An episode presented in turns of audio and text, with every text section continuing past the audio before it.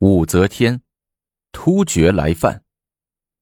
监察御史裴怀古被突厥所困，想方设法逃了出来，抵晋阳，形容英翠，见到女皇背数出使突厥之状，女皇恨恨不已，西夺颜之辉敕封、伪封的一切官职，裴怀古也被迁为员外郎。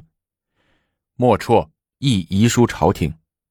隶属女皇的五条不是：与我蒸熟的种粮种之不生，一也；金银器皆行烂，非真物，二也；我与使者非子者夺之，三也；曾伯皆是用过的旧物，四也；我可汗女当嫁天子儿，五世小姓，门户不敌，枉冒为婚，五也。我为此起兵，欲取河北耳。莫绰说到做到，时值收秋，进发大军进取河北。诸州闻突厥入寇，强令百姓丢下待收的粮食，修城绝河，加固城防。魏州刺史敬辉对辽属说：“不种粮食，又怎能守住城郭？”悉罢之，使归田，百姓大悦。八月癸丑，莫绰寇飞狐。乙卯，陷定州，杀刺史孙彦高及吏民数千人。严峻的边疆形势造成了朝廷上上下下的一片恐慌。时值岭南辽反，朝廷已分出一部分兵力前往征讨，再加上连年用兵，国力兵力大为损折，已无兵援持征讨突厥的边防军。女皇不得不诏令天宫侍郎急需为招军使，在皇宫门外及各城镇热闹处摆开桌子招募志愿军。急需大张旗鼓，又是宣传又是鼓动，弄了一个多月才招了八九百人，不得不垂头丧气的向女皇报告。御前会议上，女皇长叹一口气说：“市民厌战，不愿出义军。”汝之奈何？狄仁杰拱手奏道：“前次契丹反叛，大出何不归我庐陵王之语？今次突厥又以辅立庐陵王、项王的名义寇边，以老臣之见，不如召庐陵王还京，立为储君，则突厥出师无名，不战自溃。庐陵王一出，尚可安朝廷。”下可安百姓，中可安外夷，且陛下晚年也有个依靠，于国、于家、于民都有好处，陛下何乐而不为之？武则天听了，沉默不语。狄仁杰又叫了一声“皇上”，武则天仍沉默不语。已官复原职的武承嗣怕女皇真的答应狄仁杰。忙上前一步说道：“庐陵王乃外贬之人，岂可造次召还京都？突厥寇边也不过是借其名义罢了。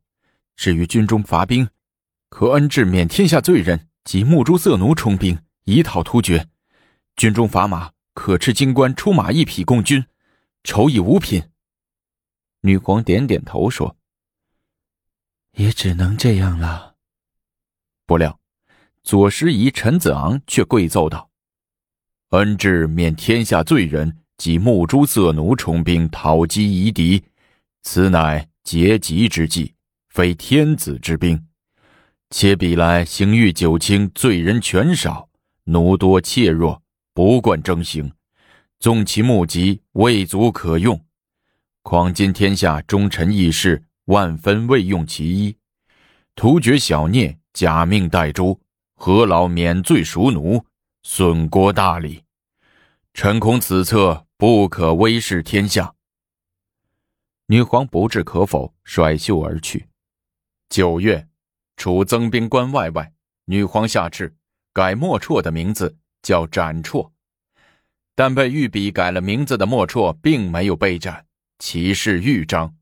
九月上旬，集兵归赵州城下，把赵州城。为个水泄不通。戊辰，突厥兵打赵州城甚急，赵州长史唐班若翻城投敌叛变，城遂陷。魁位，突厥莫绰尽杀所掠赵定等州男女万余人，自五回道去，所过杀掠不可胜计。天兵西道总管沙诈忠义等引兵啮之，不敢逼。当是时，莫绰还漠北，拥兵四十万，据地万里，西北诸夷皆附之，甚有倾中国之心。边报传至神都。举朝震惊，御前会议上，作为首辅之臣的狄仁杰慷慨赴奏，言发涕流，向女皇苦谏道：“如今边关十万火急，陛下且请早下决心，迎还庐陵王，以决夷敌亏我中华之心。不然，则天下势必乱矣。战争一起，市民百姓必遭祸害。”狄仁杰一边说一边哭，女皇微微一笑，不发一言，只对左右使个眼色。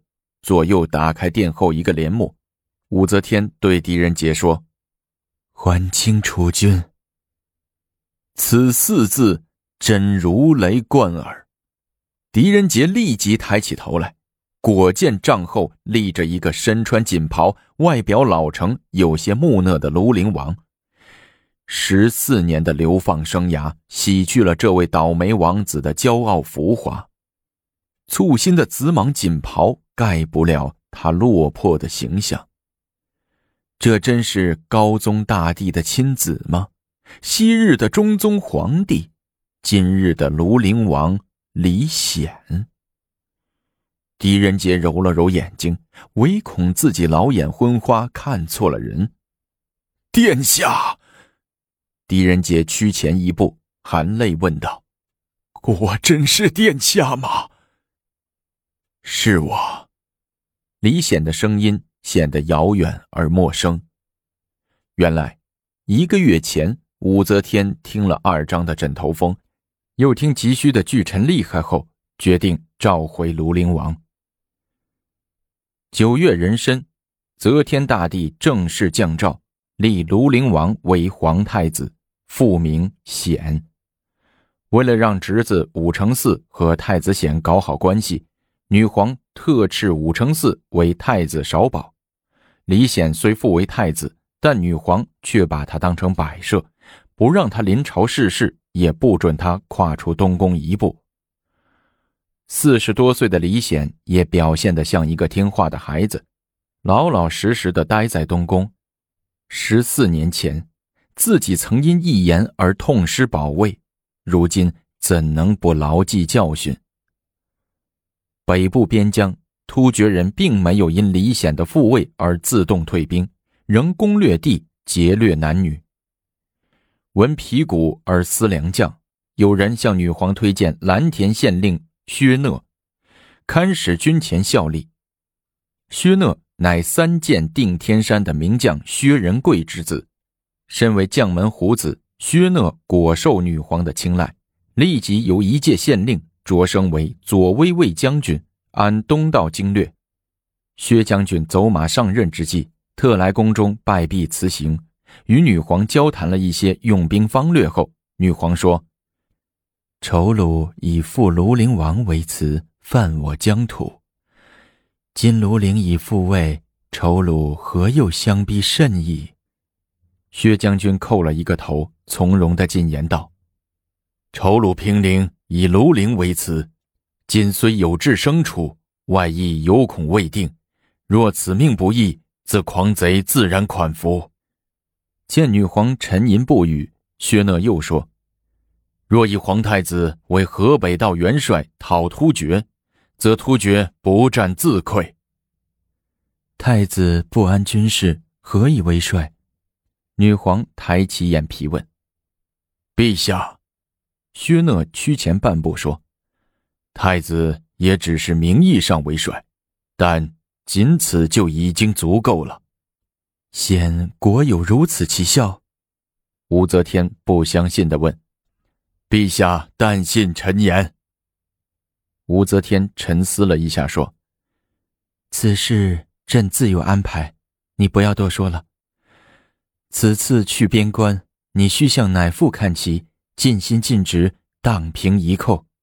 薛讷知女皇出太子之心已动，于是唯唯应声，叩头而去。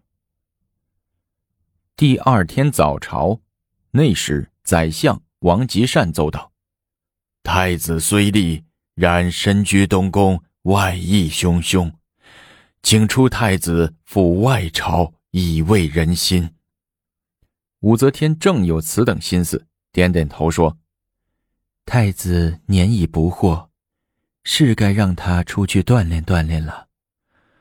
另外，朕还想让他领河北道元帅，以讨突厥，如何？见女皇能说出这等话来，朝臣惊喜万分，急忙表示赞同。狄仁杰说：“太子刚刚回京，只可遥领元帅一职，不可亲征。臣愿为副元帅，领兵以击突厥。”武则天叫一声好，说：“朕正有此意，就以卿为河北道行军副元帅，知元帅事；以右丞宋元爽为长史，右台中丞崔宪为司马，天官侍郎急需为监军使。另外，朕再从扬州、豫州调三万人马归清节制。”狄仁杰一手道：“扬豫二州已调不少兵马。”不可再调，依臣之见，还是在京都附近征募义兵，以充后军。不是不好招募人吗？武则天说。狄仁杰胸有成竹地说：“如今太子为帅，臣估计募兵没有问题。”事实果如狄仁杰所言。第二天，以太子为北道领兵大元帅的诏令一出，各个募兵站。果然，报名从军者踊跃，三天的时间不到，竟有五万余人应募参军。闻听此事，就连女皇也不由得对上官婉儿感叹道：“前次急需募军，月余不足千人，及太子显为元帅，未几，竟数营五万。是显的本领比急需高吗？”朕看未必，乃是显得身份硬也。是啊，由此也可见，天下人思唐德久矣。上官婉儿也跟着感叹道。武则天寻思了一会儿，抓住上官婉儿的一只手问：“婉儿，你说说，朕百岁之后，显旦与我武氏诸侄孙？”能和平相处否？上官婉儿想了想，说：“可能吧。”武则天摇了摇头，面呈忧色，说道：“以现在的形势，恐朕百岁后，太子与朱武不相容。朕之武氏侄孙，恐以后为唐宗室，极无思索。不见得吧。”我看显太子和项王旦性格挺温顺的，不像动不动就挥刀杀人的主儿。武则天沉默了一会儿，说道：“二子虽善，奈何有外人挑拨？朕必须先想出一个两全之策，以确保朕百年后二子与诸侄孙仍能共存共荣。”本集播送完毕。我们下集精彩继续。